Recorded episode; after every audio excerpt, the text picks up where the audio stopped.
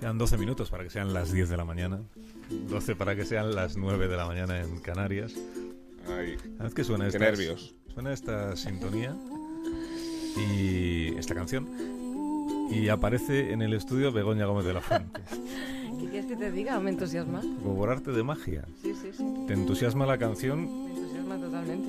y lo que la canción anuncia, que es el comienzo del capítulo de hoy de nuestro serial Historias del Valle sin retorno con Guillermo César. Cuando John Donahue llega a Las Vegas, lo primero que le llama la atención es que al final del Strip, la calle principal donde están todos los casinos, hay una iglesia con un inmenso cartel en la fachada que invita a entrar con el siguiente reclamo: Because we all know what you did last night. Porque todos sabemos lo que hiciste anoche. Y lo segundo, la cantidad de veinteañeros que vienen a celebrar aquí su mayoría de edad. Bautizo oficial en Vegas, porque en Estados Unidos hasta los 21 no puedes hacer legalmente lo que llevas haciendo ilegalmente desde los 18. John ha venido a pasar un fin de semana invitado por su suegro, un tipo de amplia picota y ojos menudos al que sus compañeros de tropa en Vietnam bautizaron como el Cóndor. A la vuelta del conflicto, el Cóndor se quedó con el apodo y con una pequeña fábrica familiar de conservas en Massachusetts. Su claim to fame, el momento de gloria, lo tuvo cuando decidió cambiar las latas de guisantes por el tarro de cristal. En el envase metálico no se ve el producto y eso crea desconfianza en el cliente. El norteamericano no se fía de las latas, sentenció en una junta de accionistas y, hombre, no le fue tan bien como al de Mercadona, pero aumentó bastante la cuota de mercado. Hizo bastante dinero, pero nunca se caracterizó por compartirlo con nadie. Durante años los Donahue estuvieron esperando que les ayudase con la hipoteca o se estirase con un coche, pero nada. Por eso, cuando de pronto llamó a su hija Cathy para decirle que invitaba a su marido a Las Vegas, ambos se quedaron perplejos. ¿A Las Vegas? ¿Invitado por tu padre? ¿Y qué querrá? Jan entra por primera vez en un local de juego en el Hotel Flamingo y descubre que es ciego para los colores. Mira el tapete y lo ve todo verde. No distingue los números rojos. Tras escuchar la explicación sobre cómo apostar al blackjack, le suelta al croupier. Qué juego tan absurdo, ¿no? Aquí cómo sabe la gente a qué número apuesta. Su suegro se lleva una alegría. Pues mejor, le dice, así nos ahorramos las apuestas.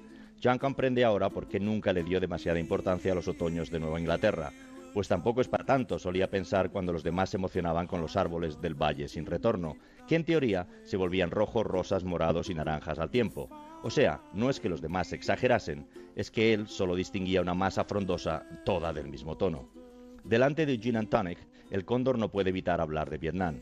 Relata con pasión sus escarceos por la ruta Ho Chi Minh, abierta por el gobierno de Hanoi para enviar suministros a la guerrilla del Vietcong. El transporte lo realizaban por carretera o en tren hasta la frontera con Laos y allí era cargado de- secretamente en bicicletas. Laos se llevó muchas más bombas que Vietnam y nadie dijo nada porque era un país pobre, se lamenta con cierto remordimiento el cóndor. No sé la cantidad de veces que tratamos de cortarles la vía de suministros con nuestra fuerza aérea. A mi escuadrón le tocó colocar detectores de sonido en el Ho Chi Minh Trail, sensores que reconocían en la noche el paso de un convoy y mandaban la señal para que los marines efectuaran en la zona bombardeos masivos. Detectábamos movimientos y ¡boom, boom, boom! Aquello era un infierno. Un infierno que no sirvió de nada. En Ponam nos pillaron el truco y antes de avanzar, los vietnamitas colocaban junto a los detectores de sonido grabaciones que reproducían el ruido de una caravana de camiones. Enseguida se alejaban, esperaban a que bombardeásemos, boom, boom, boom, y luego pasaban alegremente. El tercer trago le da por fin fuerzas a John para formular la pregunta que lleva comiéndole desde hace tres días. ¿Y por qué me has invitado a mí a venir contigo a Las Vegas? Nada más terminarla se arrepiente de tener que escuchar la contestación. Estuve mirando por internet y venir con pareja sale mucho más barato, hay ofertas, ¿sabes? Por otro lado, hace tiempo que quería tener un detalle con vosotros, así que ate cabos, porque a mí una invitación barata no se me escapa nunca. Eso por preguntar.